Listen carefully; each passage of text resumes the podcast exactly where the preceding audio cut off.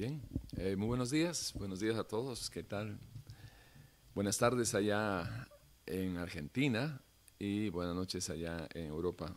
Mucho cariño para todos.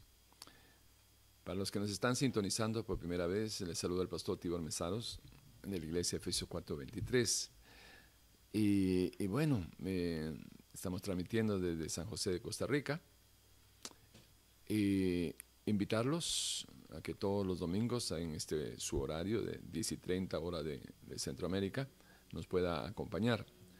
Luego también tenemos a las 8 de la noche, eh, tenemos un, enlace con una emisora eh, radial aquí en Costa Rica en, la FM, 105.9 en FM, eh, que cubre territorio nacional, pero a través de, de, este enlace con nuestro canal en YouTube, ustedes también nos podrían sintonizar fuera de nuestras fronteras. Así que ya saben, 8 de la noche, todos los domingos, em, en horario de Centroamérica.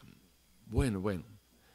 Saludos, un abrazo y confiando en que hoy sea un tiempo muy especial, un tiempo de mucha edificación para su vida, eh, a través de la palabra, porque la palabra siempre bendice. La bendición de Dios hay que pelearlas. Eh, usted hace su parte, Dios hace la de él, pero hay que pelear las bendiciones de Dios. Em, del cielo, sí, del cielo cae el sol y la lluvia para todos, justos y pecadores, pero la bendición de Dios son para sus hijos, para su pueblo, para los que creen en Él, y hay que pelearlas. ¿okay? Bueno, vamos a orar, darle gracias al Señor y entrar a desarrollar el tema que tenemos preparados para ustedes. Padre Santo, muchas gracias, Señor, por esta linda oportunidad de predicar su palabra. Qué privilegio, Señor, de de poder eh, sentarnos y compartir eh, un mensaje, un mensaje que confiamos, anhelamos, pueda actualizar la vida de muchos para que oyendo puedan ver cuál es la intención suya, Señor, de, de habernos revelado a través de su palabra su perfecta y santa voluntad. ¿Qué podemos esperar de usted? ¿Qué espera usted de nosotros? Son temas existenciales que todo cristiano, eh, toda hija de Dios, hijo de Dios, debería de conocer, de saber, dominar y sobre todo de vivir. Que hoy sea un tiempo de oportunidades aprovechadas, Señor, tanto para los crédulos como para los incrédulos, Señor. Amén. Amén y amén. Bien, bueno, vamos a ver. Eh, hemos titulado este, este mensaje, hemos titulado eh, Hablemos de deberes y de derechos, pero obviamente nos vamos a, lo vamos a enfatizar en materia del glosario de Dios, ¿sí? no tanto en el ámbito legal o penal aquí en, el país o en cualquier lugar que usted nos esté eh, acompañando. Eh, ciertamente, eh, la gente muchas veces no entiende las cosas por diferentes razones, y hay muchas razones. Y bueno, nuestro, nuestra intención desde que, desde que tengo uso de razón que predico la palabra, o sea, desde el año 91, es que eh, he entendido de que se entiende poco, porque se razona poco. Y ese es un, ese es un privilegio que, deberíamos de tener y sobre todo de, vivir eh, en cada una de nuestras decisiones, pensar, razonar, decidir. Y, y de esa manera, de seguro que agradaríamos más a Dios, honraríamos más a Dios que que lamentablemente eh, eh, deshonramos a través de malas y pésimas decisiones por malas y pésimos razonamientos. Ahora bien, para poder pensar y razonar, eh, nuestra mente necesita información. No se hace fuego sin leña, no se hace chocolate sin cacao. Y no podemos razonar si no tenemos eh, una buena información, nos llevaría a buenos razonamientos. Mala información, malos razonamientos. Y los buenos razonamientos dan buenos resultados, son de provecho, de bendición para nuestras vidas.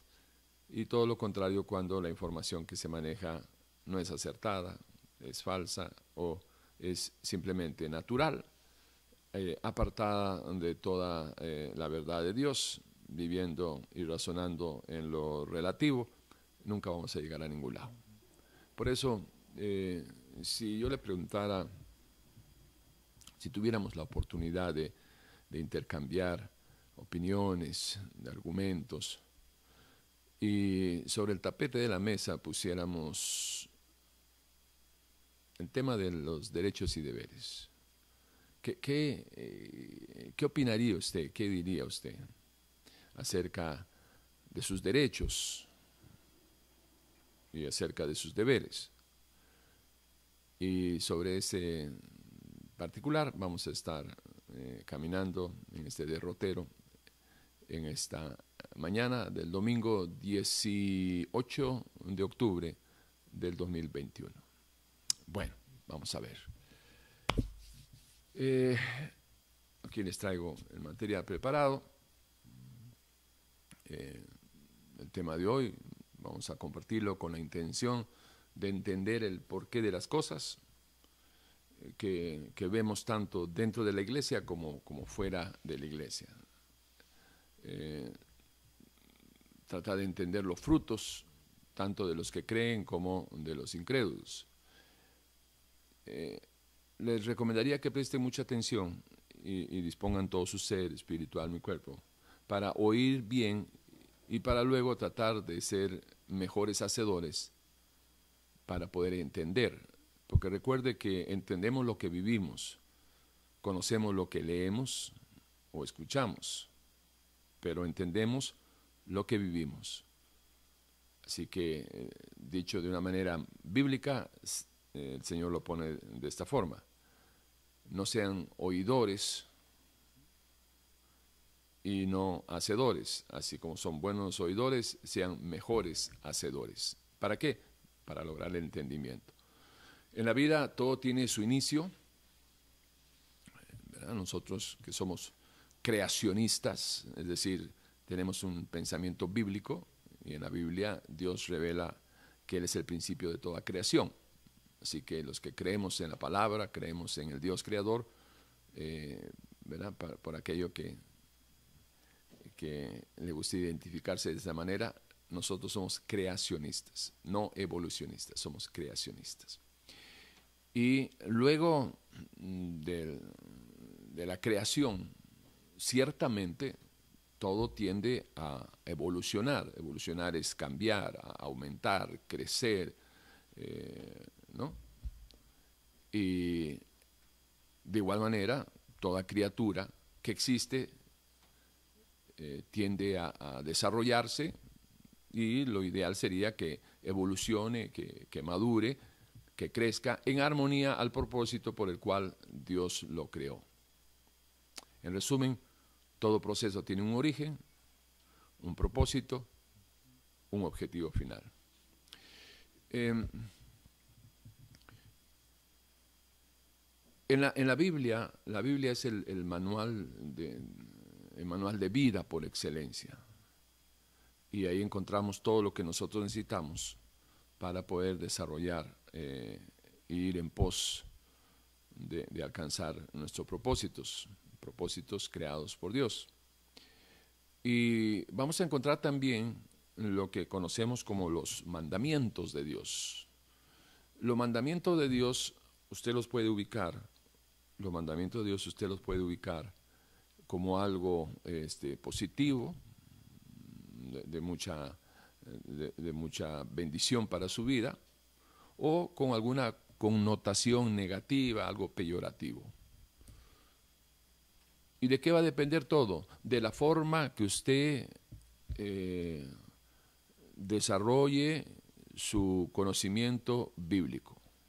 Una persona que escudriña la Biblia, vive la Biblia, escudriña la Biblia, vive la Biblia, va a tener una formación estructurada eh, va a tener una, una línea de pensamiento bíblico.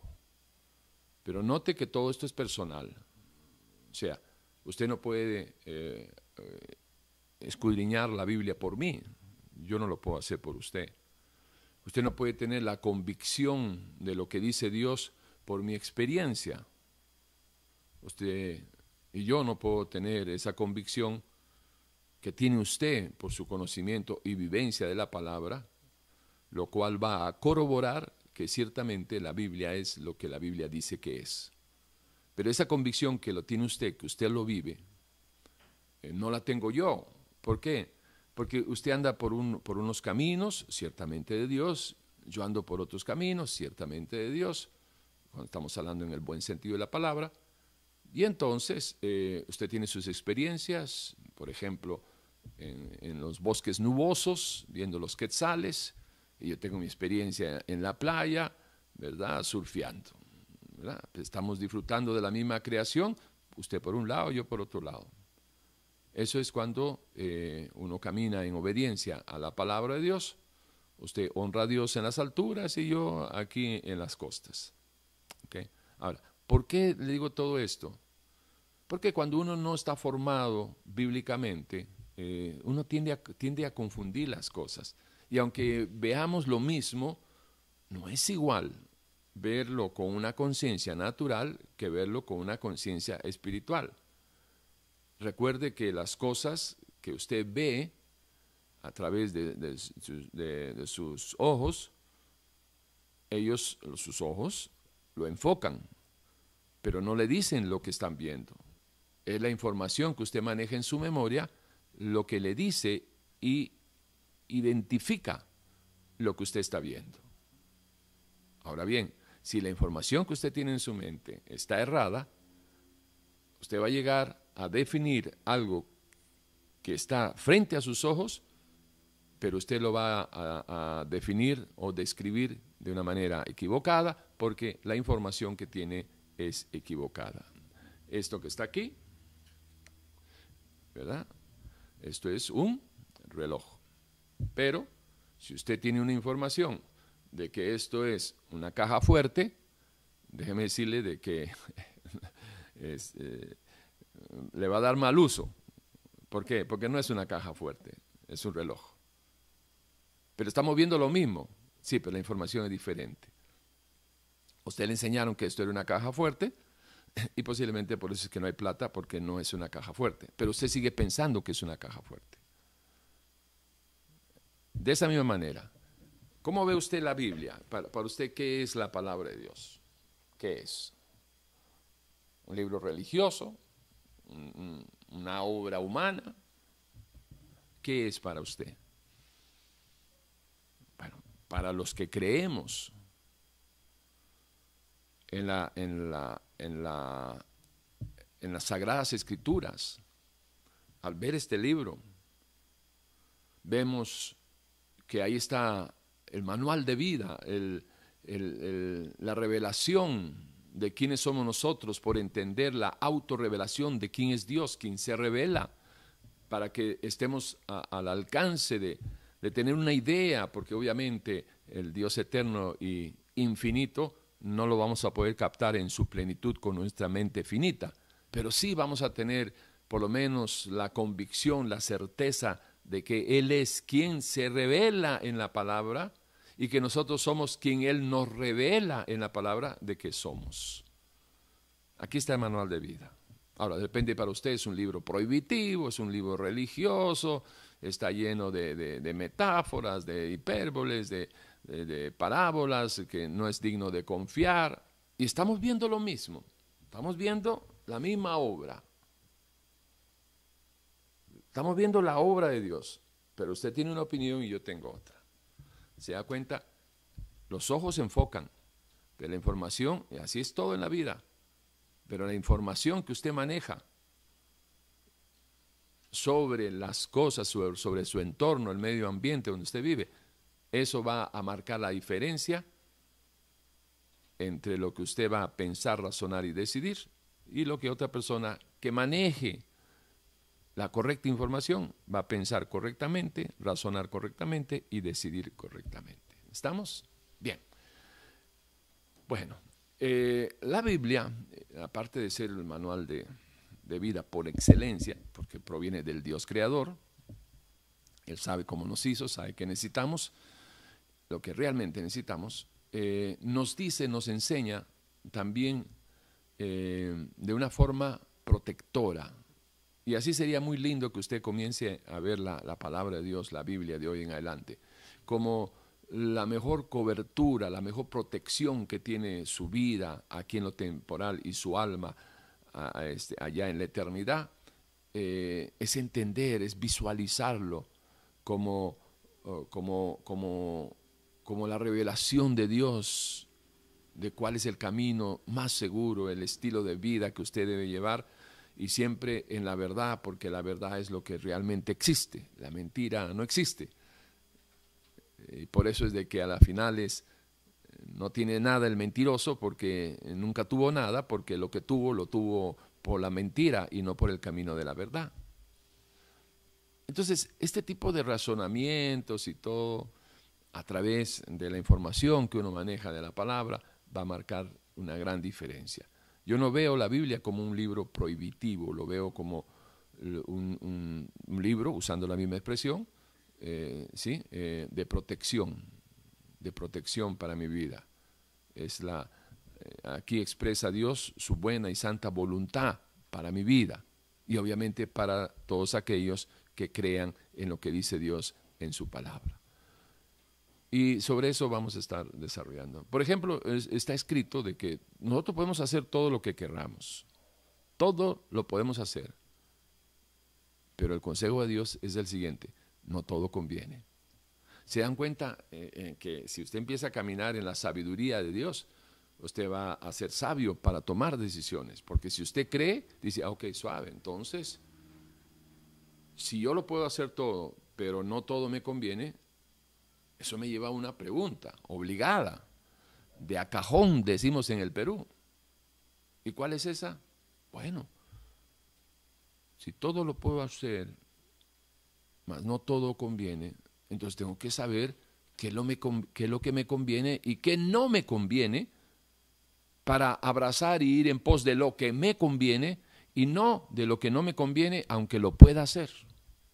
Porque usted puede hacer de todo, pero no todo le conviene.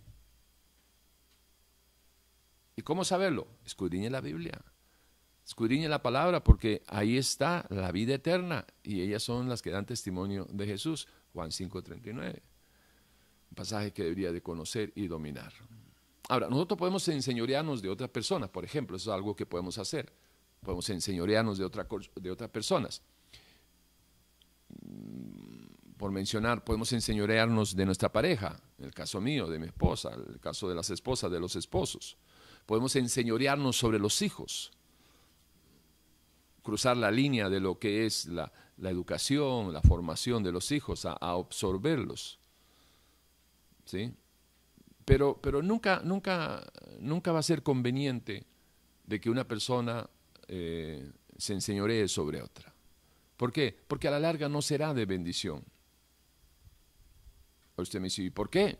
Bueno, es porque, porque va contra la voluntad de Dios. Eclesiastés 8.9 dice, todo esto he visto y he puesto mi corazón en todo lo que debajo del sol se hace hay tiempo en que el hombre se enseñorea del hombre para mal suyo.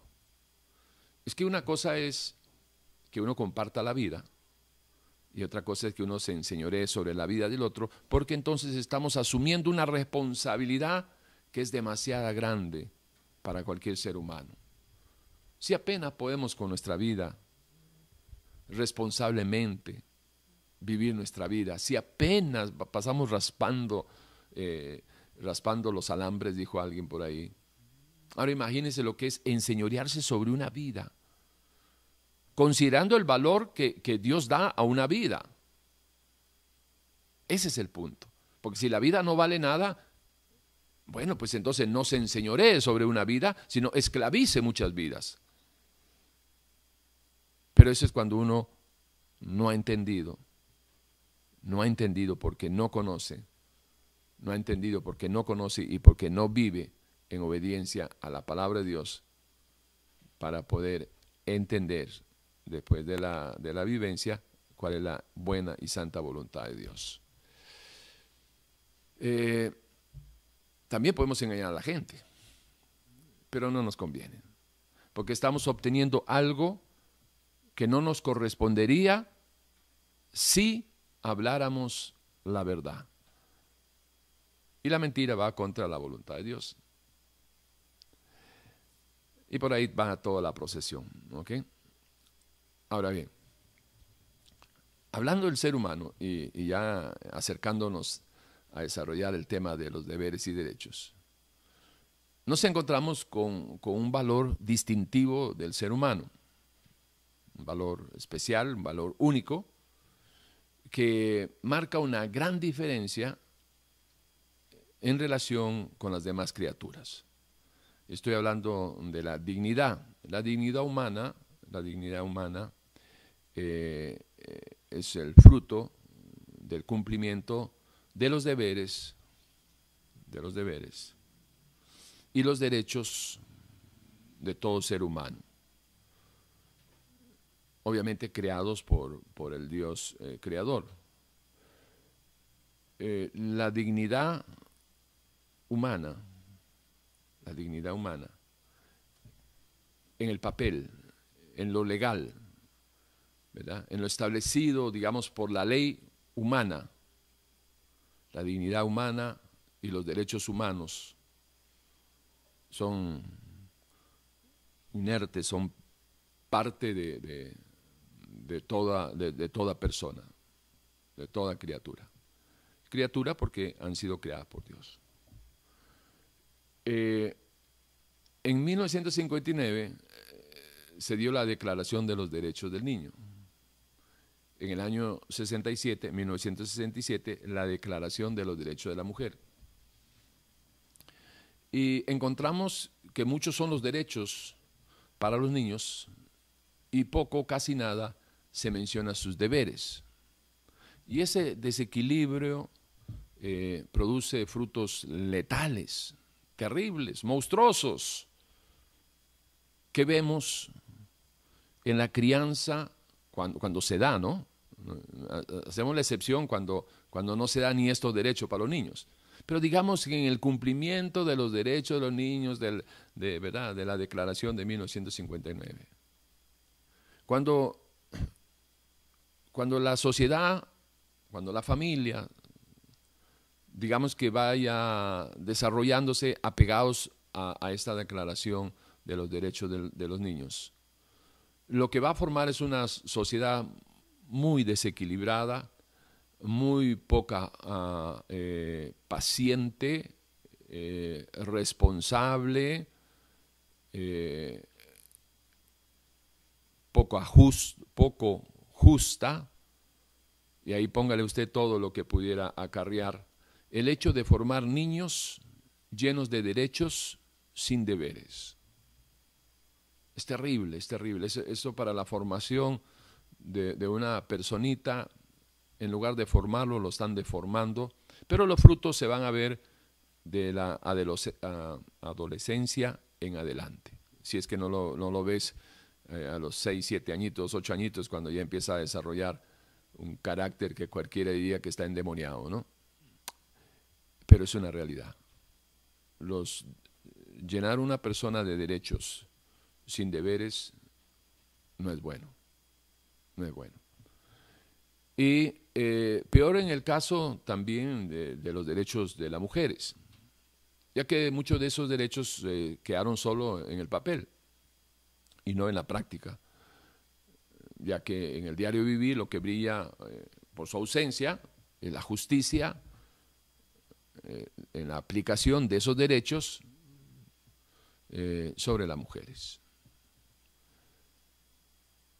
Si realmente nosotros creemos aquello de que todos los seres humanos nacemos libres, iguales en dignidad y derecho, si queremos ser serios, responsables con nosotros mismos, hay una pregunta obligada. ¿Dónde se establece el origen de la dignidad y el derecho de la humanidad. Si usted ahorita no tiene la respuesta, déjeme recomendarle que agarre una Biblia y comience eh, a, ver cuál es el, origen del ser humano, porque en el origen de la humanidad también está el origen de la dignidad y del derecho de toda criatura. Génesis 1.27 dice el Señor, y creó Dios al hombre a su imagen, a imagen de Dios lo, creó, varón y hembra los creó. Este es el origen de la dignidad y de los derechos de igualdad y de libertad y todo lo que conocemos. Ahora, luego encontramos que Dios los bendijo, los capacitó, delegando en ellos la fructificación y la multiplicación de la humanidad. Génesis 1.28 dice, fructificad y multiplicaos. aquí hay un mandamiento. Llenad la tierra y sojuzgadla. ¿Sí? Mandamiento con, facultades eh, impartidas por Dios. Fructificaos y multiplicaos, llenad la tierra y sojuzgadla, y señoread en los peces del mar, en las aves de los cielos y en todas las bestias que se mueven en la tierra. O sea, les dio la, capacidad, la facultad para multiplicarse, para fructificarse y también la autoridad para, eh, eh, ¿cómo se llama? Eh, enseñorearse. El, enseñorearse es una, es, es, una, es un mandamiento que, que conlleva más que privilegios, una tremenda responsabilidad eh, porque si agarramos el principio de la mayordomía, que dice que eh, yo soy responsable de todo, dueño de nada, el mayordomo va a tener que dar cuenta de lo que el, dueño de la casa, su amo o el dueño de la casa, dejémoslo ahí, eh, cuando regrese a su casa, él tiene o le pida cuentas, él tiene que decirle, bueno, aquí está, me, me dejó este reloj de oro, aquí está el reloj de oro, me dejó este, eh, ¿cómo, se llama este ¿cómo se llama esto? ¿Ah? Este portavasos de, bueno, es de lata, pero digamos de que sea también de, de plata, ¿verdad? ¿Ok? Y entonces el mayordomo tiene que rendir cuentas. Entonces cuando Dios agarra y le da al hombre la, la responsabilidad, el privilegio y la facultad de fructificarse y multiplicarse, llenando, poblando la tierra y sojuzgarla y enseñorearse sobre todos los peces y, aves y bestias, era una responsabilidad que iba de acorde a la autoridad recibida. Y todo eso porque había sido creado a imagen y semejanza de Dios y sí podían hacer, sí podían cumplirlo en la medida que se hubieran mantenido con Dios. Pero usted note que ah, después del pecado eh, se pierde todo y después viene, un perro y te orina las llantas, o sea, eso es, ¿verdad? Una cucaracha se te sube al plato, o sea, esas son, una mosca viene y se te para en la comida, esas son eh, risibles, ¿sí? Hasta cierto punto, aunque medio asqueroso, pero son risibles en el sentido de que hasta una cucaracha te irrespeta o no sin respeta. Hasta una mosca nos falta el respeto parándose en, nuestro plato. ¿Por qué? Porque no hay autoridad. El pecado destruye todo. Porque el pecado lo primero que destruye es la imagen. Y un hombre o una mujer sin imagen no puede tener autoridad. El otro día que íbamos manejando con, con, Maristela, eh, había un, policía en la carretera solito, no, no, no, había, no se veía ni la patrulla, yo no sé si estaba esperando bus o esperando a, algún compañero de trabajo. Pero él se paró, no nos hizo ninguna seña y seguimos. Y algo, algo, algo comentamos y yo le digo, vea, si ese hombre hubiera hecho así, yo hubiera parado. ¿Por qué? Por la investidura, la imagen, es un policía, es la ley. Paro. Y no era un hombre muy grande, promedio. Pero si un hombre, por más grande que sea, me hace así, en la carretera, y no tiene un uniforme, yo no paro. ¿Por qué? Porque no tiene imagen de autoridad. Perdón, no tiene autoridad. ¿Y por qué no tiene autoridad? Porque no tiene imagen de, policía, de, de, representante de la ley, no tiene imagen de nada. De igual manera, por eso es que el adúltero y cualquier pecador, lo primero que hace el pecado es destruir la imagen. Y ya sin imagen no hay autoridad. Entonces hay que golpear la mesa, patear las sillas para que nos hagan caso. Y creemos de que estamos ejerciendo autoridad. No, eso es imponer eh, una dictadura, eh, ¿verdad? Por la ley del miedo, pero un hombre que tiene que gritar para que le hagan caso a la mujer, a la familia, a los hijos, es porque no tiene autoridad. Bien, sigamos. Eh, también podemos rescatar de, los dos primeros libros, cuando se habla acerca de la creación, de que primero Dios le dio deberes y luego derechos. Primero le dio Dios deberes y luego derechos. Recuerde que cuando está en el, en el, se llama? en el huerto, ¿qué fue lo primero que Dios le dio? ¿Qué fue lo primero que Dios le dio a Adán? Una responsabilidad, trabajo aunque ciertamente todo estaba ahí para que se reproduzca, para que fructifique, y el sustento del hombre, Dios ya lo había provisto. Pero e, el derecho de, lograr su, sustento, ese derecho, ¿sí? Eh, primero tenía que cumplir un deber. ¿Qué cosa era? El principio de la siembra y la cosecha. Tenía que trabajar la tierra, tenía que sembrar y luego cosechar. Nadie cosecha derechos si primero no siembra deberes. Hay que trabajar y luego vienen los derechos. Ahora, estos principios cuando se violan, cuando se, se violentan, va a terminar mal. Todo en la vida tiene un proceso, tiene un inicio, un desarrollo, un objetivo final. Y son etapas que hay que ir quemando. Pero a veces nosotros queremos cosechar donde no hemos sembrado. Y así no, en la realidad así no es. La única forma en que uno pueda lograr un objetivo sin haberlo trabajado es violentando el derecho de otros, es decir, robándole, engañándole, traicionándole, única manera. Única manera. Y obviamente esas bendiciones eh, que no vienen de Dios, entonces no se debe llamar bendiciones, sino que esos beneficios que no vienen de Dios van a añadir tristeza porque las bendiciones de Dios, las que se obtienen correctamente, son las que no añaden tristeza. Primero los deberes, luego los derechos. ¿Estamos? La Biblia, encontramos en la, en la palabra de Dios, que la Biblia prevalece los derechos, o sea, pone por encima los el perdón, prevalece los deberes humanos sobre sus propios derechos y subyugado, sometido, dependiente con los derechos del prójimo. Esto es vital para entender el por qué la, sociedad, la humanidad camina tan mal y se ve tanta injusticia y se ve tanta violencia este, y se ve tanta, tanto, tanta miseria de muchos y enriquecimiento de pocos, injusticias totales. Eh, los deberes humanos están comprometidos primeramente frente a Dios. Luego eh, es una responsabilidad frente al prójimo, como a sí mismo. ¿Le, suena algo parecido? ¿O, le, le, ha the bell, como dicen este, los gringos, acerca de que, suave, suave, suave, ¿qué, qué pasaje se, lo podría yo identificar esto de que los deberes humanos están comprometidos frente a Dios, frente al prójimo, como a sí mismo. Exacto.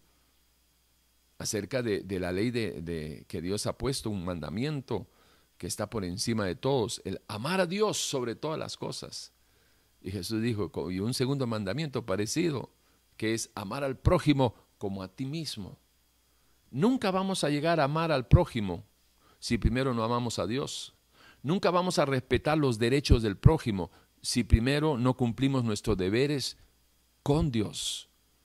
Cumpliendo nuestros deberes con Dios, entenderemos el privilegio que hay de poder exigir, en el buen sentido de la palabra, de poder esperar, de poder confiar en que vamos a recibir los derechos que ese Dios que nos dijo, y nos dio promesas, promesas condicionadas a que cumplamos como deber, como mandamiento, esos, esos, esas promesas, las promesas de Dios, entiéndalo, hermanitos, las promesas de Dios siempre están condicionadas a que el hombre cumpla sus deberes para poder disfrutar el derecho de recibir la promesa de Dios.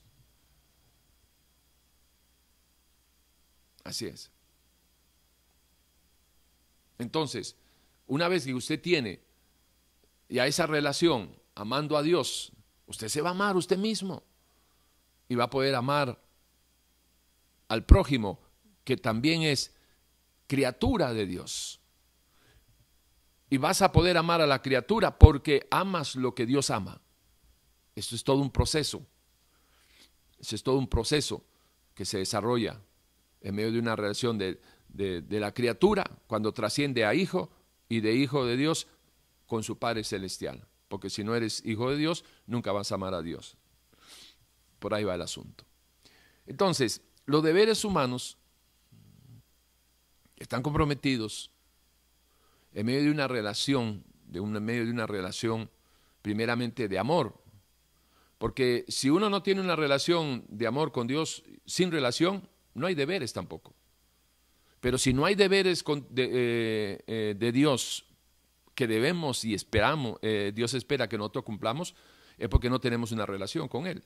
Si no tenemos una relación con Él, olvídese de esperar derechos. Usted no puede exigir derechos de Dios, que vengan de Dios para usted, bendiciones. Usted no los puede esperar. Bueno, si fuera usted consciente y, y, fuera también responsable y consecuente con lo que cree y con lo que vive. Pero la persona que, que, que no tiene su, su, relación con Dios porque no lo ama, no cree o lo que sea, entonces tampoco tiene ningún deber ni ninguna obligación con Dios. Porque los mandamientos de Dios son para los que creen en Dios. Los mandamientos de Dios no son para, para, el incrédulo, los mandamientos son para los que dicen que son hijos de Dios, para los que dicen que están en el reino de Dios. ¿O usted cree que los mandamientos de Dios se cumplen en el reino de las tinieblas?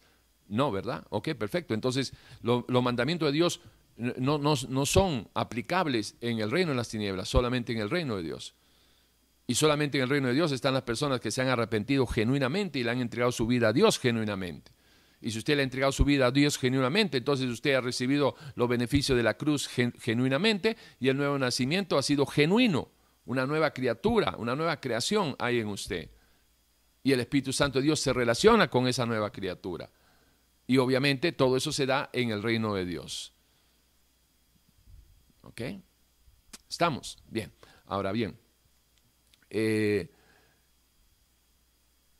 cumplir los deberes que Dios espera que en obediencia lo logremos, es primordial, es de vital importancia para ser candidatos para esperar con esperanza nuestros derechos prometidos por nuestro Dios creador. Ahora, realizando nuestros deberes, nuestros, nuestras obligaciones, nuestro compromiso delante de Dios, honraremos, ojo, nuestra dignidad en primera instancia, como primer fruto, y seremos candidatos para vivir con los derechos prometidos por Dios. Recuerde que la dignidad ¿sí? Eh, es un fruto, es, es, el resultado de la obediencia del Hijo de Dios, porque eh, cuando uno no obedece a Dios, uno, uno no tiene una dignidad, porque no es nada digno vivir en pecado. Si usted cree que tiene dignidad viviendo en pecado, si usted cree que tiene dignidad eh, cuando es un mentiroso, si usted cree que tiene dignidad cuando es un hipócrita o, un fornicario o, un borracho, si usted cree que hay dignidad en, vivir en contra, fuera y en contra de la palabra de Dios, eh, le recomendaría que busque el significado de dignidad, porque se está engañando solo se está engañando solo. La dignidad es un fruto del deber cumplido, del deber cumplido del Hijo de Dios, de los mandamientos del Dios que lo creó, que lo formó y que lo compró a precio de sangre. Entonces en medio, en medio de esa obediencia, va cumpliendo el deber, ¿sí?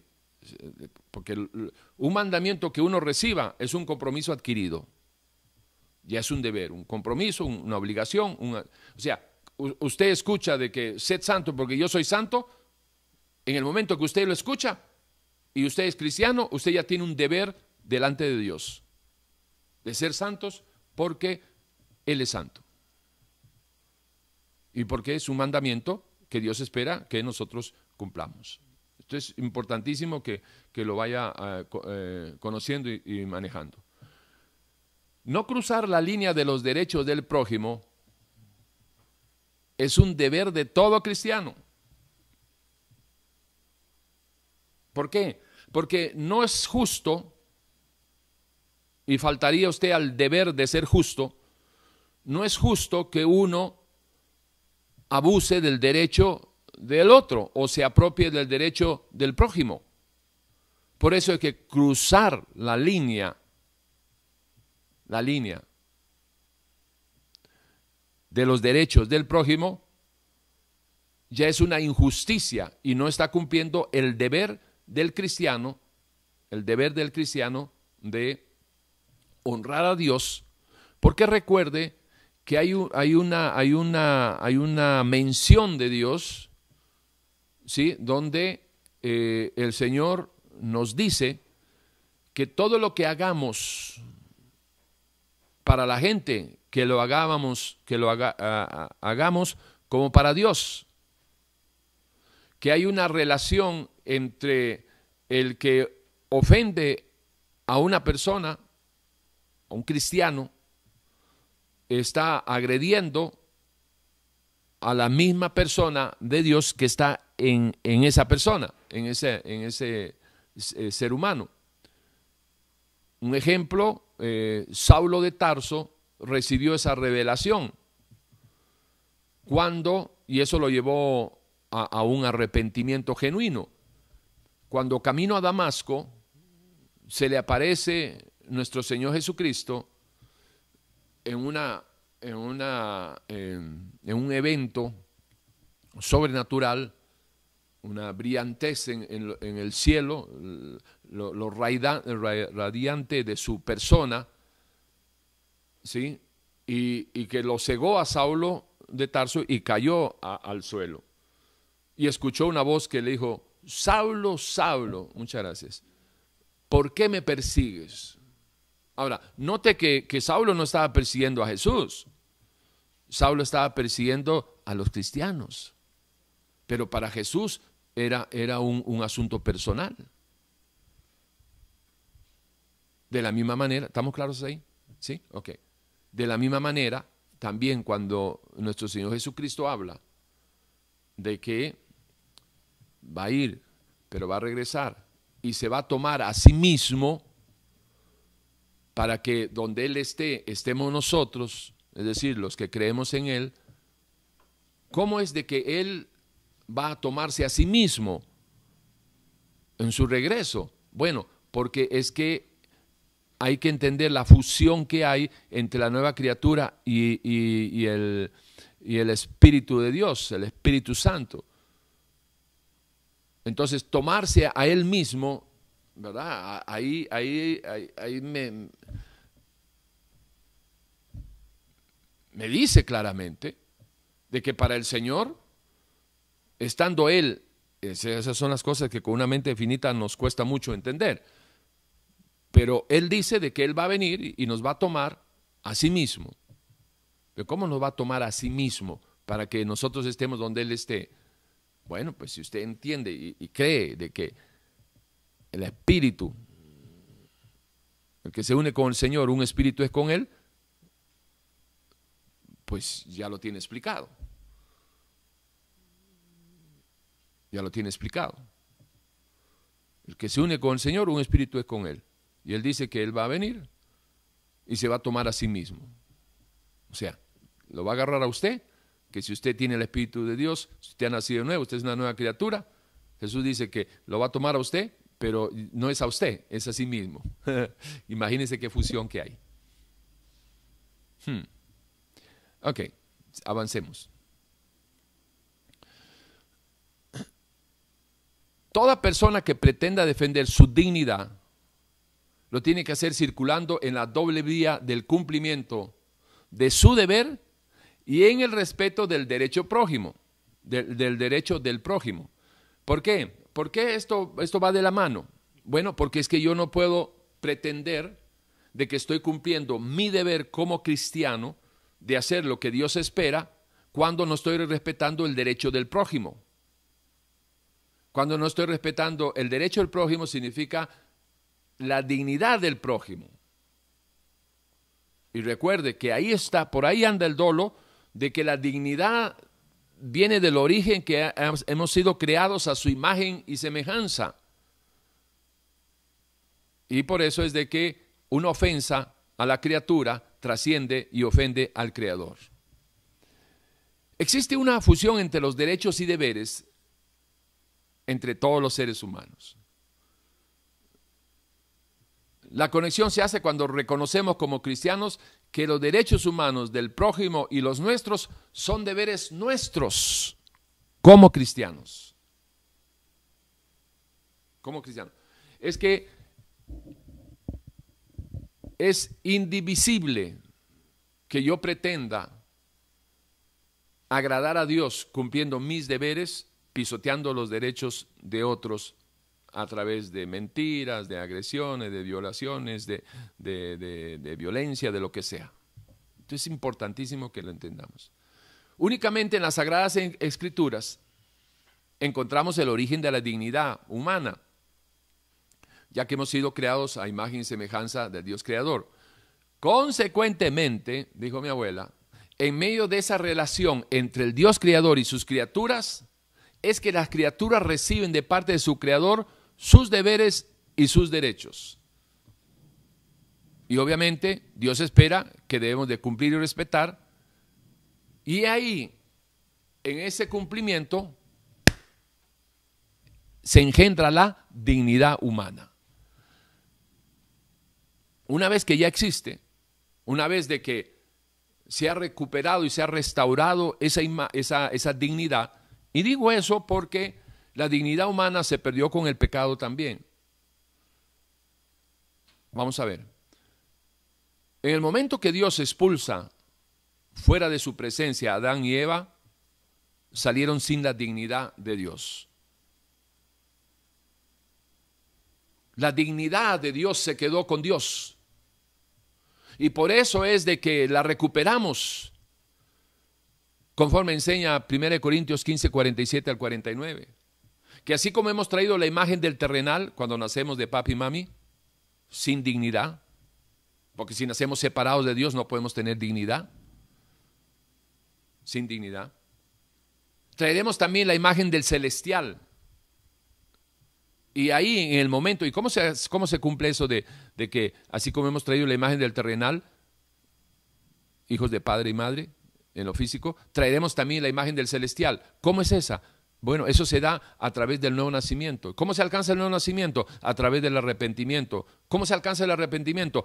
Por la fe que viene por el oír y el oír la palabra de Dios. Y cuando escuchamos de que existe un Dios santo, que si le damos cabida a la palabra y creemos en la palabra, también vamos a tener la convicción, número uno, de que Dios es quien dice que es, pero que nosotros somos lo que dice Dios que nosotros somos, vulgares, pecadores, rebeldes, y, incrédulos y todo lo que usted quiera agregarle, porque usted conoce su vida, su miserable vida, diría alguien por ahí. Y por eso es de que es necesario, es necesario creer en Jesucristo, en el Evangelio de Jesucristo, para ser justificados pues por la fe en Jesucristo, alcancemos la paz con Dios, que seamos perdonados, redimidos. Y entonces, en el nuevo nacimiento, se engendra otra vez la dignidad del ser humano. Ahora, ya la tenemos por, por, haber sido, ¿verdad? Eh, conforme enseña eh, Efesios 4, 24, creado según Dios en la santidad y la verdad. Ahí está la dignidad. Pero esa dignidad se va a hacer visible en el cristiano cuando el cristiano cumpla sus deberes. ¿Para qué? Para que cumpliendo sus deberes camine, camine con dignos frutos de arrepentimiento.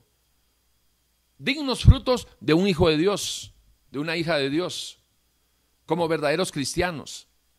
Y en ese caminar, el testimonio va a testificar que ese hombre es digno de ser llamado hijo de Dios. Y si es digno de ser llamado hijo de Dios, es porque tiene la dignidad de Dios al momento de haber nacido de nuevo. Creado según Dios en la verdad y la santidad. Efesios 4:24. Todo lo que es nacido de Dios, todo lo que es nacido de Dios, vence con dignidad lo indigno de, de la vida, de la antigua vida de un pecador del cual hemos sido rescatados, aquellos que nos hemos arrepentido y le hemos pedido perdón a Dios. Ok. Ahora, esa dignidad se debe proteger viviendo en obediencia a su palabra y llegar a cumplir nuestros deberes para ser candidato a recibir los derechos prometidos por Dios, recordando siempre que las promesas de Dios están condicionadas al cumplimiento de nuestro deber, al cumplimiento a través de la obediencia. Bien. Eh, bueno, todo es importante, pero tanto los deberes que debemos de cumplir como la esperanza de recibir y vivir con nuestros derechos, estos deberes nuestros y los derechos del prójimo que debemos de respetar va a depender de nuestra relación personal con el Dios que nos creó. Únicamente cuando reconocemos nuestros deberes delante de las expectativas de Dios es que seremos capaces de respetar los derechos de nuestro prójimo. Si nuestra relación con, sin nuestra relación con Dios, olvídese de reclamar derechos propios olvídese de que va a respetar los derechos de otros, ya que es imposible, imposible de respetar los derechos de otros cuando no respetamos nuestros propios derechos. Al incumplir nuestros deberes, perdemos toda relación, toda relación con el Dios que nos dignifica y apartado de Dios, nada podemos hacer dignamente. no se hace eh, chocolate sin cacao, no se puede vivir dignamente sin dignidad y no se puede vivir con dignidad sin la presencia del Espíritu de Dios y no se puede vivir sin la presencia del Espíritu de Dios si no andamos en santidad. Que no lo cree, ese es su problema. Pero no espere derechos ni exija dignidad si no está caminando en santidad. A consecuencia de su incredulidad, el hombre se aparta de Dios y esa decisión produce la enemistad con su Dios creador.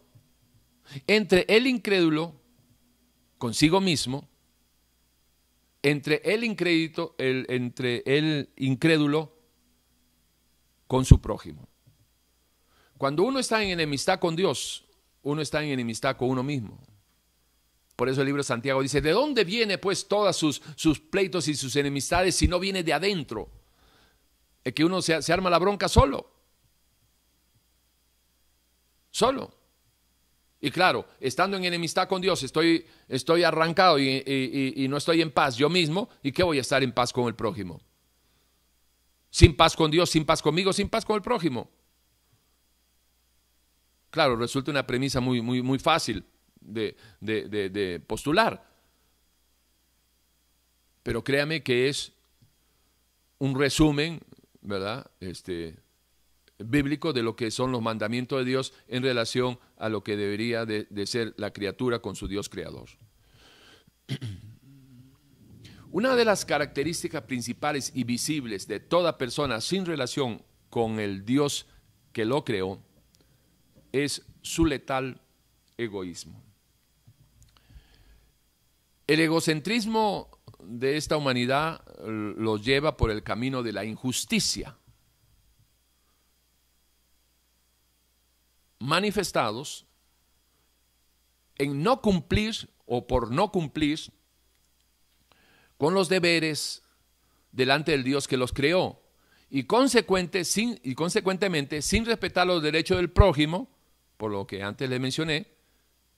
Y, esto, esto yo lo, menciono, lo, lo señalo, para que podamos actualizar nuestro entender acerca de la actitud injusta de la humanidad sin Dios. Ahora, esto no es para justificarlo, es para entenderlo. ¿Por qué el ser humano es tan injusto con los demás? ¿Por qué el ser humano, cuando se habla de injusticia sobre los demás, es porque están pasando por encima de los derechos de los demás? Pero ¿por qué se da esa injusticia? Bueno, bíblicamente nos venimos a la palabra y vamos a encontrar que toda persona, toda persona, son conclusiones bíblicas, toda, toda persona que no ama a Dios no puede amar a su prójimo porque ni él mismo se ama. Toda persona que no camina, que no tiene una relación con Dios, no se puede relacionar él mismo, ¿sí? Por eso la gente vive tan amargada, estresada, etcétera, etcétera, y no puede estar en paz con los demás. La injusticia del hombre, la injusticia del hombre, es producto de su egocentrismo, es decir, centrados en, ellos mismos. La humanidad está centrada, está eh, eh, reducida en su existencia a sobrevivir él mismo. Y cuando eso aplica, es la ley del embudo. Todo para mí, todo para mí, nada para afuera. Todo para adentro, nada para afuera. Egoísmo total. Pero eso es porque las personas no tienen su relación con el Espíritu de Dios. Nunca van a, obedecer los mandamientos, no obedecen los mandamientos, es un incumplimiento de deber, no hay deberes, no hay derechos. La gente vive sin esperanza, sin, sin, sin, esperanza de ningún derecho de bien, eh, fatalistas, fatalistas hasta, hasta su máxima expresión, y obviamente eh, lo único, lo único que hace la, persona egoísta en compartir son sus maldades. ¿En qué sentido? Si yo vivo mal, yo no quiero que tú vivas bien. Si yo vivo mal, todos tenemos que vivir mal. O por lo menos todos los que se, se, me rodean van a vivir así. Ese, egoísmo eh, le impide ver y gozarse por el bien ajeno, respetar el derecho ajeno, por eso es de que el malo siempre trata de, regar lo que tiene, porque de la abundancia de su mente eso es lo que abre la boca. Triste realidad. Por eso es imposible que el egocentrismo de la humanidad detenga su injusticia si primero en un genuino arrepentimiento no busca el reino de Dios y su justicia por el camino del Evangelio de nuestro Señor Jesucristo.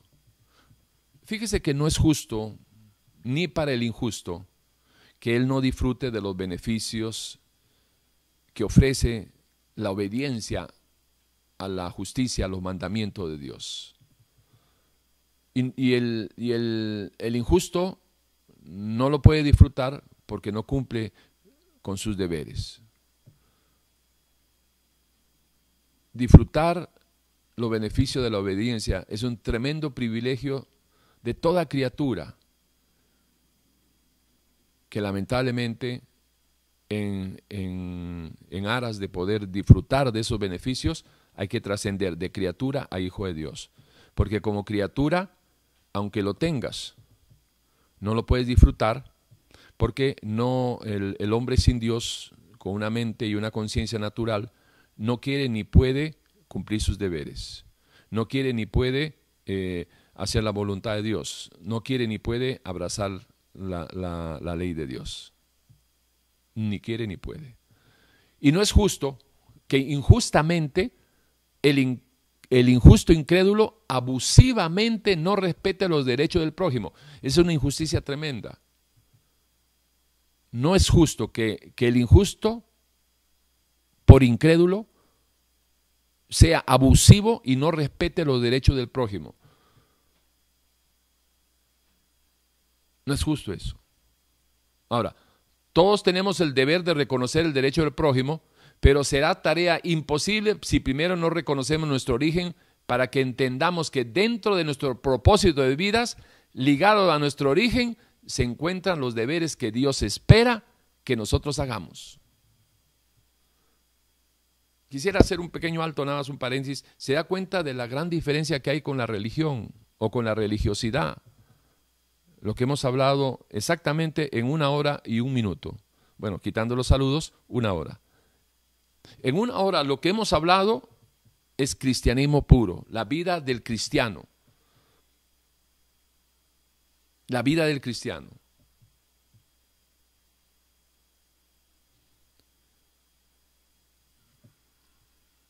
¿Y qué lejos estamos de ver esto? Tanto dentro como fuera de las iglesias. Donde, donde exista una persona que diga que es cristiana, debería existir también esa persona que siendo cristiana cumpla con sus deberes, disfrute sus derechos, respetando los derechos de los demás. ¿Y qué lejos estamos de ver eso? Dentro de los que dicen que son cristianos. Triste realidad. En el, glosario, en el, perdón, en el glosario del reino de Dios, un deber, es decir, una obligación, un compromiso, una responsabilidad, es lo que está siempre pendiente de cumplir a lo esperado por Dios desde el momento en que usted abre la Biblia ya usted tiene un deber y un compromiso. Porque de ahí en adelante, todo lo que usted lea de Dios no es optativo, es imperativo que lo haga. Si quiere recibir en base a los derechos adquiridos por haber cumplido sus deberes, por haber obedecido, por haber obedecido.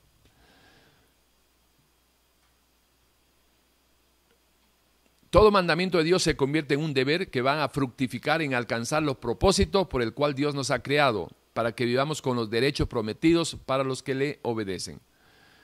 Cuando hablamos de la importancia de los derechos y se involucra la dignidad del ser humano, esto, esto, esto de, hablar de derechos y, de dignidad eh, no debería quedarse simplemente en un título que adorne la figura del ser humano la dignidad solo se defiende en, la, en lo vital al cumplir nuestros deberes y por respetar el derecho del prójimo. Cada cristiano tiene el deber de respetar su propio derecho tanto o más que respetar el derecho del prójimo. Si yo no voy a respetar mis propios derechos, perdón, antes de yo irrespetar y violentar los derechos de otros, primero ya violenté los míos. Eso es igual, antes de ser infiel a la esposa, uno ya le es infiel a Dios primero. Antes de pecar, tengo que dejar de creer, porque mientras creo, no peco. Si dejo de creer, ya estoy, ya estoy fuera del reino, ¿verdad? Igual que Eva y Adán, que no creyeron lo que Dios les había dicho, cayeron en los argumentos del enemigo, afuera. Y afuera ya es como abrir el portillo de, un corral de, potros salvajes y llego a salvajes y todo el mundo sale a patearse afuera.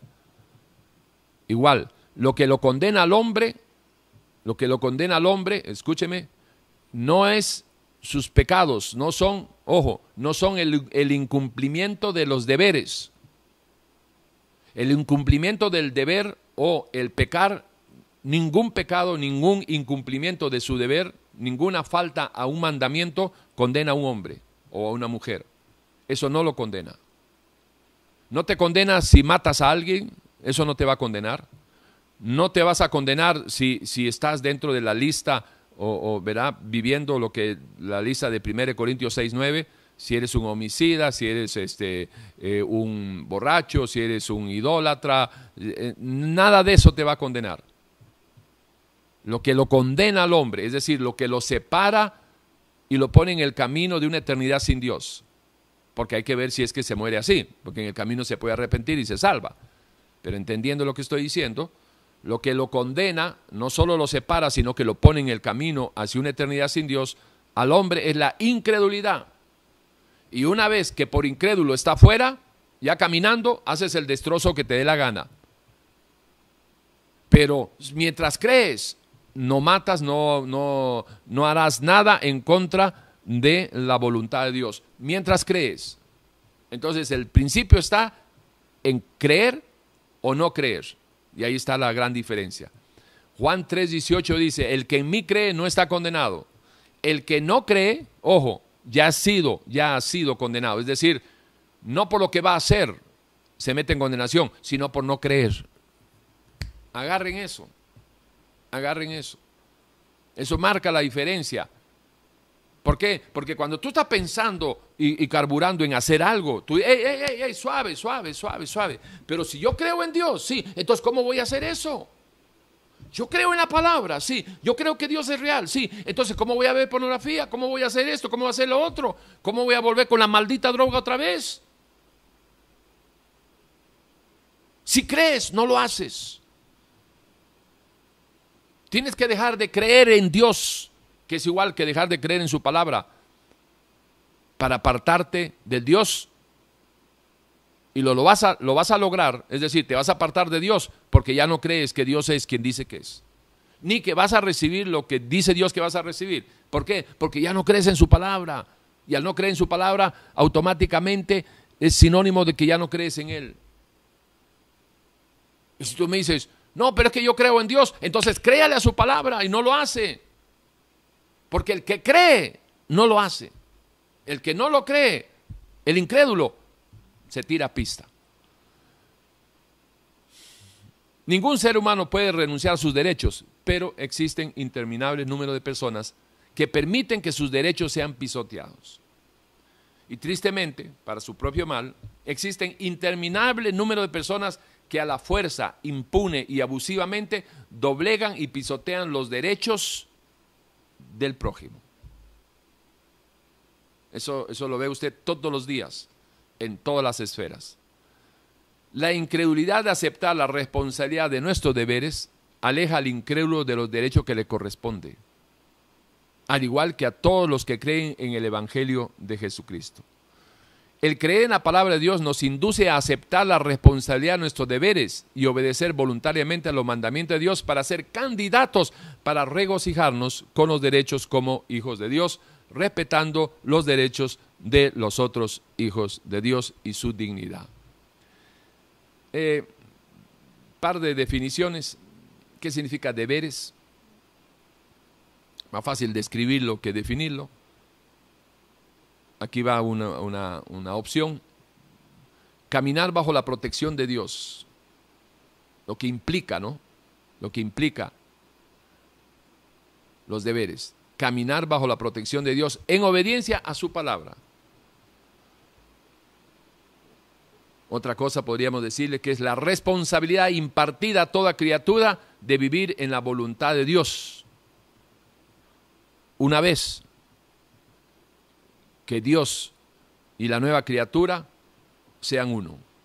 Porque recuerde que los mandamientos de Dios no son para los que están en el reino de las tinieblas. El que está en el reino de las tinieblas puede tratar de abrazar la promesa de Dios, que si tú te arrepientes, Dios te perdona. Que la misericordia de Dios le alcanza al que se humilla y al que se arrepiente. Al contrito y, humillado, dice Dios que un corazoncito contrito y humillado no lo rechaza él. Y que si el pueblo de Dios que invoca su nombre se arrepiente, entonces Dios oirá desde los cielos, perdonará sus pecados y sanará su tierra.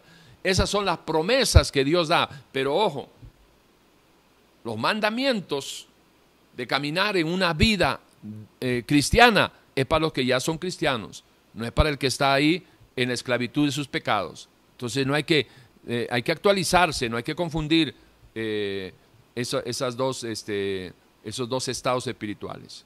Ahora, ¿qué significa derechos? Recibir la promesa de Dios, condicionadas a la obediencia y cumplimiento de los deberes.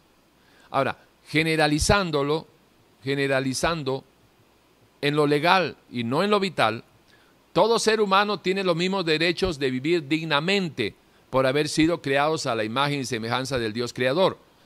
En eso obviamente estamos totalmente de acuerdo. ¿Ok? Ojo aquí. Todos tienen el mismo derecho de vivir con los derechos que todos tienen por ser todos criaturas de Dios creadas por Dios. Ahora, el hecho de que todos tengan el derecho de vivir con derechos iguales no significa que todos vivan en lo, vital, que en la realidad que todos disfruten de esos derechos. ¿Por qué? Porque la incredulidad te separa de la, de la, de, la efectividad de, de, poder disfrutar de esos derechos. Le voy a poner un ejemplo sencillo. ¿Usted cree de que una persona, una persona eh, que está en estos momentos en la cárcel, está disfrutando de sus derechos como ser humano? También un, asesino, ¿verdad? Uno que está en la cárcel, purgando una condena de 20, 30 años, y se va, se va a morir ahí en la cárcel posiblemente. Y si no, ya votó toda su vida aquí en lo terrenal, esperamos que se arrepienta antes de morirse para que eh, se salve allá en la eternidad. Es una decisión será de él como siempre, libre albedrío. Pero el punto es, el asesino también tiene los, derechos, igual que el que nunca ha matado ni una mosca. Claro. ¿Por qué? Porque ah, es una criatura de Dios también. Ahora, que se haya, haya usando mal su libre albedrío, se haya degenerado, y, ha llegado donde ha llegado por su mal uso del libre albedrío, es otra cosa. Pero ¿estará disfrutando sus derechos? No, no está disfrutando sus derechos. A eso me refiero. Perdió todos sus derechos por mala decisión. Igual, alejándonos de las cárceles y de los asesinos en la cárcel, todas las personas que están supuestamente libres en la calle, físicamente están libres, pero son esclavos de su propio pecado y ellos no están disfrutando del derecho inherente que tienen por ser criaturas de Dios, pero el hecho es de que como no cumplen sus deberes, entonces están eh, sin disfrutar, sin, sin estar en la condición apropiada para disfrutar de los derechos de Dios.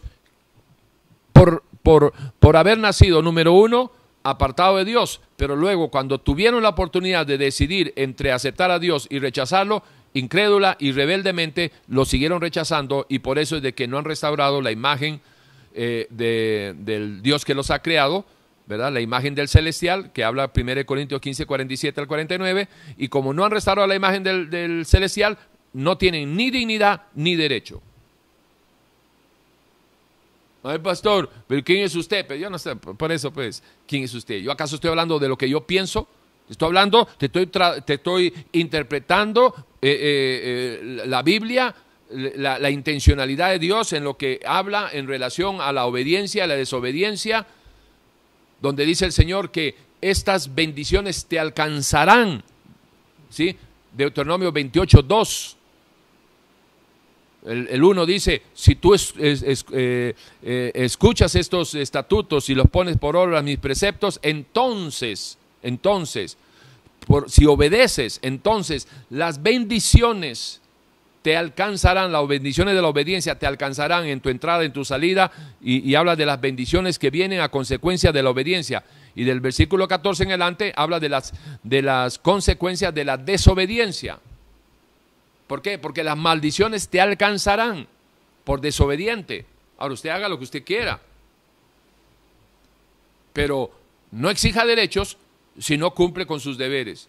Y su deber de toda persona, de toda persona, eh, eh, de todo cristiano, una vez que se haya arrepentido, nacido de nuevo, etcétera, etcétera, es caminar en obediencia para cuidar diligentemente. Y dice la palabra que hay que cuidar más, que cuidemos una, una, una salvación más tan grande, que lo cuidemos diligentemente, más diligentemente. Por ahí va el tema. Ok. Eh, la dignidad es el honor de nuestro origen. La, la, dignidad del hombre es el honor de nuestro origen en nuestro Dios creador. que se visualiza en la obediencia, en medio de la obediencia del cristiano al cumplir su deber, es decir, obediencia. Es un derecho y privilegio de todo ser humano que desgraciadamente lo desaprovechan los incrédulos y únicamente se van a restaurar por la fe en el Evangelio de Jesucristo a través del nuevo nacimiento y eh, todo el proceso de renovar la mente, etcétera, etcétera. Ahora bien, lamentablemente fuera del reino de Dios es una quimera, es, una, es decir, una ilusión, es una fantasía, el tratar de generalizar positivamente el tema de los deberes y los argumentos de los derechos del ser humano, ofreciéndoselos a todos como si fueran confites de fiesta.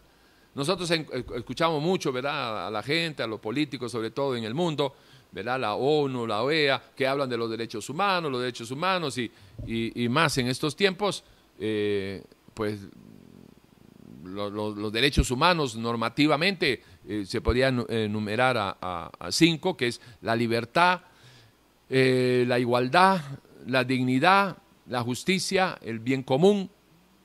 Y si los empiezas a desmenuzar, muy bonito en lo, legal, pero horrible a la hora de ponerlo en lo vital, es decir, en lo que se vive, ya no se da eso. Y todos sabemos de qué estamos hablando. Eh, así que se les ofrece a todos que todos tenemos derechos iguales y de cuál igualdad. La ley es igual para todos. Solamente va a ponerle uno. ¿La ley es igual para todos? No. Si tienes plata no vas a la cárcel. La cárcel está hecha para los pobres. ¿Sí? Ok.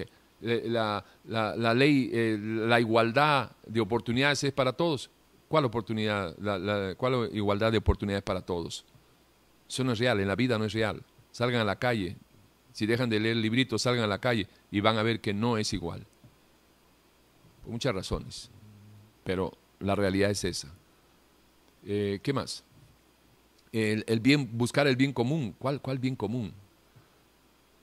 Si el que, el que tiene más quiere más y, no le importa pasar por encima de la dignidad del otro. Libertad, libertad, ¿de, de qué hay libertad? ¿De qué? ¿De qué hay libertad? Por favor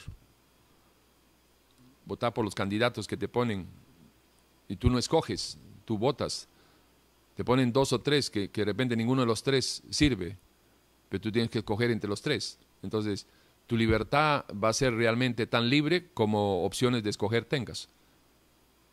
Y si tienes diez opciones, esa es la magnitud de tu libertad. Si tienes cinco, ese es el tamaño. Y si tienes tres, ese es el tamaño de tu libertad. Menos opciones, menos libertad. Bien, para terminar, eh, les he buscado algunos deberes de los cristianos y, derechos de los cristianos. ¿sí? Tenemos el deber de escudriñar las escrituras. Obviamente, eh, si usted conoce palabra, usted ya conoce todo el resto, ¿verdad? o, lo que debería de, conocerse. Y si no, le recomendaría que eh, lo use esto como un, material de trabajo. lo, lo toma usted en su casa y va escuchando escudriñar las escrituras, ok, entonces lo busca en su concordancia, ¿dónde está escudriñar las escrituras?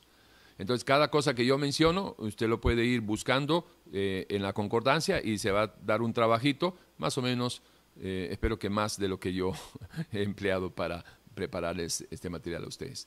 Ok, pero todos los deberes, de, perdón, los deberes del cristiano eh, para caminar en la llenando las expectativas de Dios, en armonía con Dios, tenemos el deber de escudriñar las escrituras, tenemos el deber de que, conociendo sus estatutos y preceptos, los pongamos en obra, eh, eh, sus mandamientos, en medio de la obediencia. Tenemos el deber de buscar la verdad. Tenemos el deber de ser valientes y esforzados. El deber de prepararnos para nuestro encuentro personal con nuestro Creador el deber de, hablar y amar la verdad, el deber de aborrecer la mentira, el deber de comprar la verdad y no venderla, el deber de hacer frutos dignos de arrepentimiento, el deber de buscar primeramente el reino de Dios y su justicia, el deber de no conformarnos a este siglo, sino transformarnos por medio de la renovación de nuestro entendimiento para que podamos comprobar cuál es la buena voluntad de Dios agradable y perfecta el deber de que el amor sea sin fingimiento, sin fingimiento, el deber de aborrecer lo malo y de seguir lo bueno, el deber de no pagar a nadie mal por mal, el deber de procurar lo bueno delante de todos los hombres, el deber de ser posible, en cuanto dependa de nosotros, estar en paz con todos los hombres. A veces no se puede, a veces es por la gente, pero es el deber suyo el intentarlo. el deber de buscar lo bueno y no lo malo para que vivamos, porque esa es la voluntad de Dios. El deber de aborrecer el mal y amar el bien y establecer la justicia en juicio. Qué terrible es de que al justo usted lo llame injusto. Y qué terrible es que al, que al injusto usted lo justifique y lo llame justo. Terrible. Eso no es bueno para usted. Eso va a minar su integridad, su fe. Eh, tenemos el deber de someternos pues a Dios para que como fruto de ese sometimiento a Dios podamos resistir al diablo y él huirá de nosotros siempre y cuando estemos cumpliendo el deber de someternos a Dios. Tenemos el deber de creer que no solo de pan vivirá el hombre, sino de toda palabra que sale de la boca de Dios. Tenemos el deber de perseverar hasta el fin para ser salvos. El que persevera hasta el fin será salvo. Y eso lo dijo Jesucristo, nuestro Señor.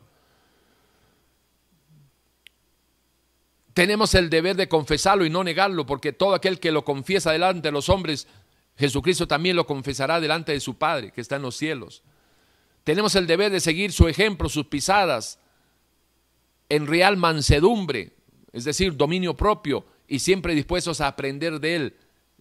la humildad eh, es sinónimo de, eh, de, tierra trabajable, es decir, alguien con quien Dios pueda trabajar, es una persona humilde porque Dios se aparta de los soberbios. Por eso dice el Señor, eh, lleven, mi yugo sobre vosotros y aprendan de mí que soy manso y humilde de corazón y hallarán descanso para vuestras almas. El descanso para el alma es un derecho, pero ese descanso de, que es un derecho en base a una promesa no lo puede esperar el que no cumpla este, su deber. Tenemos el deber de que perdonemos de todo corazón las ofensas que recibimos.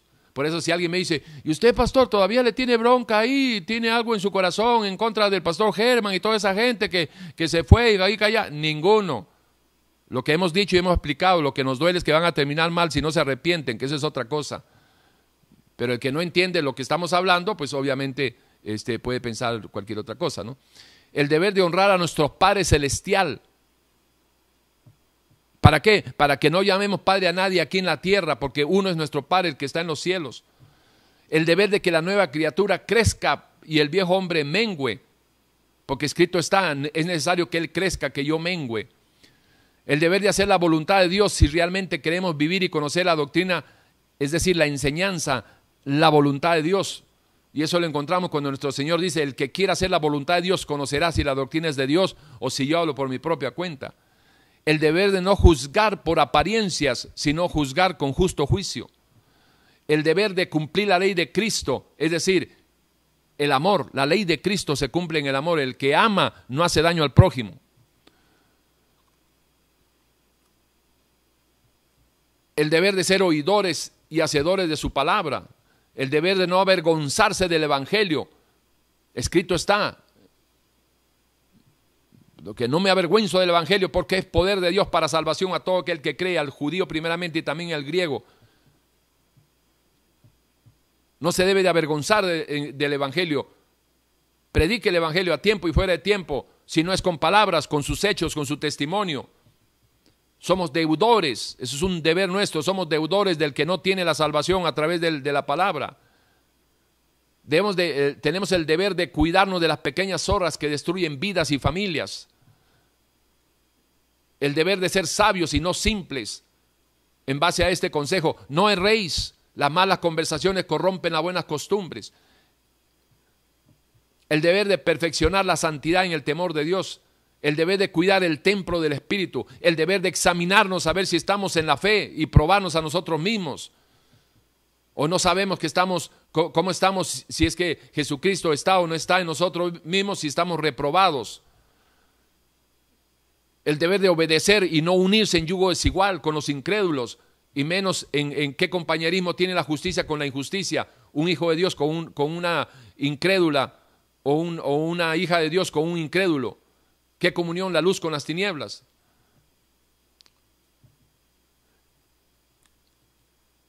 Porque somos templo del Espíritu de Dios viviente. Por eso es que debemos de cuidar, eh, debemos de cuidar nuestro cuerpo. Debemos de, de, tener en claro el deber de entrar en el proceso de Efesios 4, 22, 23 y 24 en cuanto a la manera, eh, en cuanto a la pasada manera de vivir, despojados del viejo hombre, el cual está viciado conforme a sus deseos engañosos, ese es un deber que usted tiene que entrar. Renovados en el espíritu de vuestra mente, ese es un deber, y vestirse del nuevo, del nuevo hombre, creado según Dios en la justicia y en la santidad de la verdad. Eso es algo que usted tiene que, tiene, tiene que obedecer si quiere caminar como un verdadero cristiano. El deber de honrar al Señor con nuestro testimonio ¿Para qué? Para que anunciemos la virtud de, aquel que nos llamó de las tinieblas a su, luz, admirable. El deber de caminar por este camino preestablecido por Dios para nuestra protección. El deber de que no te canses de hacer el bien porque a su tiempo cosecharás. Ahora de repente alguien me dice, hermano, pero ¿se podrá cansar un cristiano? Porque estamos hablando de cristianos, hijos de Dios, hijas de Dios o un siervo de Dios se podrá cansar de, de, hacer el bien. Un verdadero hijo de Dios, claro.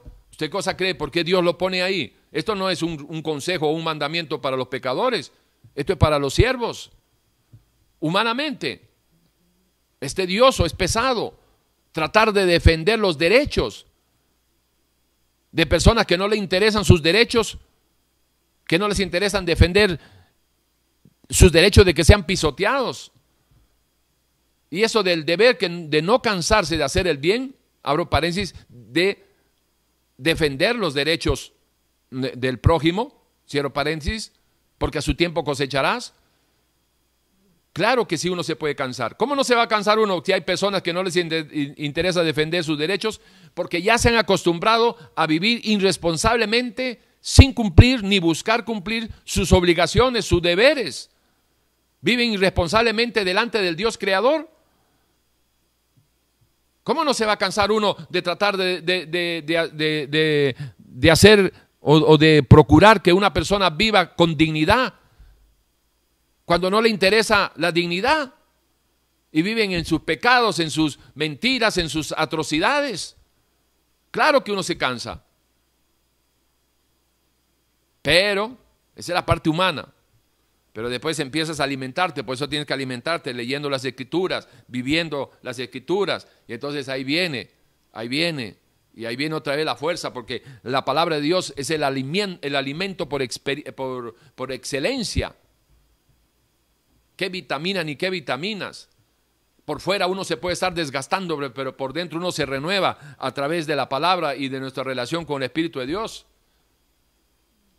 Y por eso es de que uno agarra y, y, es un deber también que, olvidando ciertamente lo que quedó atrás, todo lo que haya quedado atrás, todo lo que haya quedado atrás, bueno o malo, usted tiene que seguir hacia adelante. Prosigo hacia el, hacia el blanco, este, eh, ¿cómo se llama? Hacia el galardón eh, eterno. Gente que ni se, ni se esfuerzan por cumplir sus deberes. Bueno, pero por eso estamos como estamos. Y para eso era este espacio, para que usted entienda por qué la gente vive como vive, como animales, y no como dignamente deberían de estar viviendo. Dignamente. Y hay cualquier cantidad de casos que yo podría decirles de que hay animales que viven mejor que la gente a consecuencia no de la pobreza, porque hay pobres que viven dignamente porque son cristianos, sino a consecuencia del pecado, porque el pecado lo embrutece al hombre. Esa es la, realidad. Y los derechos del, cristiano pueden tener la seguridad de la esperanza, según el Evangelio de Jesucristo, de lo prometido a los que cumplen obediencia en obediencia su deber, se convierte, trasciende ese deber en un derecho. Y por eso todo cristiano tiene el derecho de vivir en la libertad que solo se encuentra siendo esclavo de Cristo. Mira para eso. Ve el derecho de un verdadero cristiano, vivir en la libertad que solo lo va a encontrar siendo esclavo de Jesucristo. La verdadera libertad se encuentra en someterse voluntariamente a la voluntad de Dios. Ahora, esto no se puede explicar satisfactoriamente al que aún camina en el libertinaje de su propia libertad. Esto es vivencia. El, el derecho de un cristiano no se lee, se vive. No se escucha, se vive. Por eso, ¿cómo viene? Como resultado de la obediencia. La obediencia es la parte nuestra, el cumplir el deber. Los derechos van a venir de parte de Dios eh, en lo vital a nuestra vida como fruto de la obediencia. Y en esos derechos viene la dignidad. Y tenemos el derecho de proteger la dignidad en obediencia. Y ahí sigue otra vez el ciclo de vida de un verdadero cristiano. Es un derecho de todo cristiano que las bendiciones de la obediencia les alcance. Es un derecho de todo cristiano que teniendo hambre y sed de justicia sean saciados. Es un derecho de un cristiano que siendo misericordioso alcance misericordia. Es un derecho de un cristiano que siendo limpio de corazón tengan la esperanza certera de la fe en Jesucristo que verán a Dios. Es un derecho de todo cristiano esperar el cumplimiento de esta promesa. Mas el consolador, el Espíritu Santo, a quien el Padre enviará en mi nombre, Él os enseñará todas las cosas y os recordará todo lo que yo os he dicho. El derecho de todo cristiano esperar el cumplimiento de esta promesa. Mas ahora que habéis sido libertados del pecado y hecho siervo de Dios, tenéis por vuestro fruto la santificación y como fin la vida eterna. El derecho de todo cristiano es esperarlo. Y si hijos también herederos, herederos de Dios y coherederos con Cristo, si es que padecemos juntamente con Él, para que juntamente con Él seamos glorificados. Antes bien, como está escrito, cosas que ojo no vio, ni oído oyó, ni han subido en corazón de hombre, son las que Dios ha preparado para los que le aman, y esos son los derechos de un cristiano, de recibir esas promesas. Por tanto, ceñid los lomos de vuestro entendimiento, sed sobrios y esperad por completo en la gracia que se os traerá cuando Jesucristo sea manifestado. Como hijos obedientes, no os conforméis a los deseos que antes tenías estando en vuestra ignorancia, sino como aquel que os llamó es santo, sed santo también vosotros en toda vuestra manera de vivir, porque escrito está, sed santo porque yo soy santo. Ojo, es un derecho y un deber del cristiano vivir en santidad cumpliendo el deber, recibes el beneficio de lo que promete Dios, de santificarnos por su espíritu y por la palabra, y entonces empezamos a vivir en es, bajo ese derecho, bajo ese privilegio de la santidad, que, se, que caminan, que lo viven, aquellos que caminan en obediencia, no en perfección, que ese es otro tema, ya lo hemos hablado, pero como siempre hay gente que brinca por ese lado, sí se puede construir el techo de la, de la santidad, el piso, el camino de la santidad, la habitación de la santidad para adorar a Dios en la hermosura de la santidad en medio de la obediencia.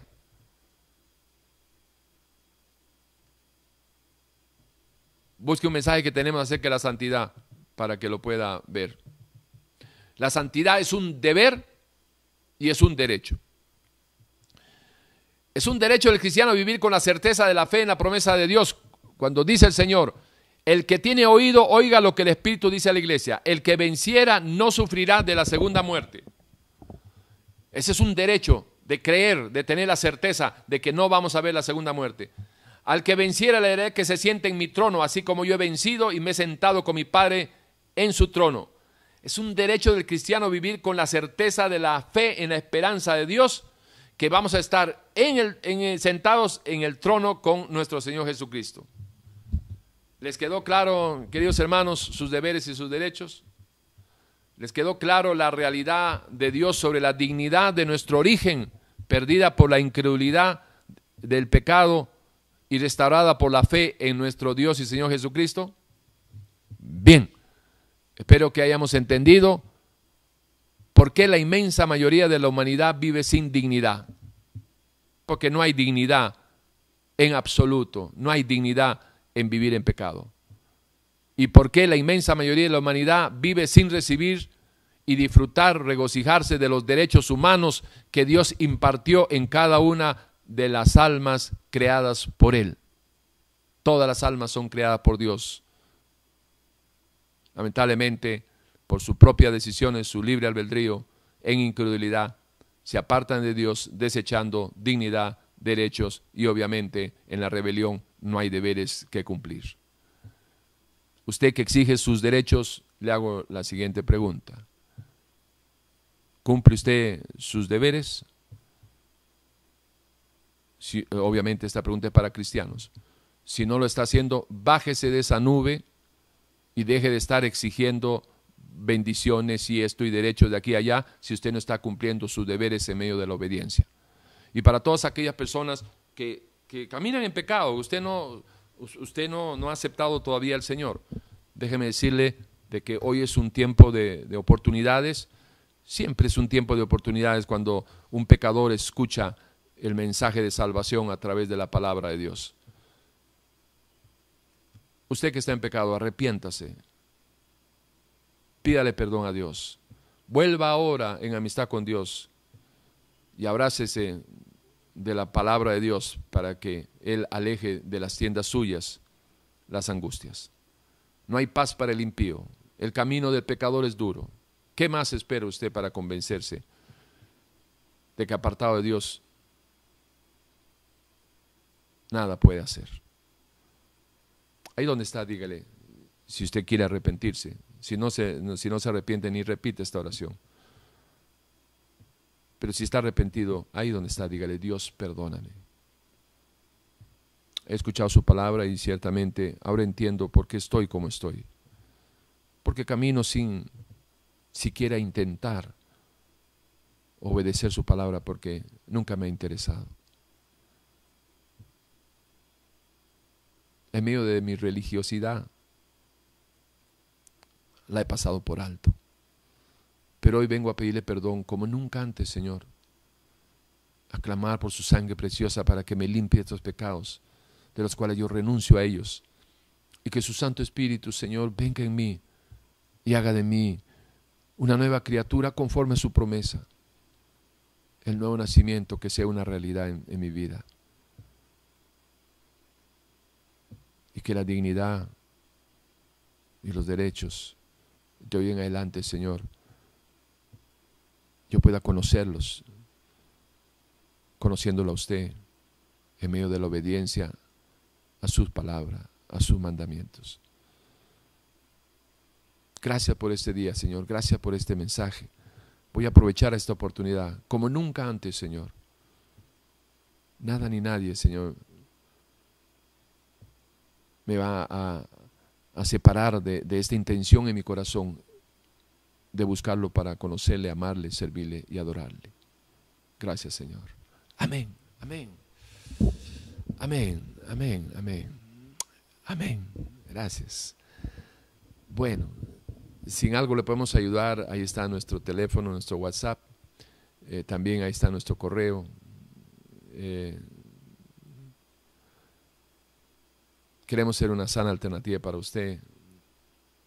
Si nos escribe, le podemos mandar el, discipulado doctrinal gratuitamente y, ayudarle a formarse en el carácter de Cristo y algunos, eh, algunos consejos bíblicos para que usted pueda dar sus primeros pasitos. Cuídese mucho, que el Señor los bendiga. Hoy a las 8 de la noche les invitamos eh, a que, hora de Costa Rica, a que nos acompañe, si está aquí en el país, a través de los 105.9 en su FM, Radio Urbano, la radio que se ve en su FM y enlazados con nuestro canal aquí en YouTube, Iglesia Efeso 423. Suscríbase, si aún no lo ha hecho, suscríbase. Es bueno para usted y también para nosotros. Bendiciones, cuídese mucho, hasta la próxima.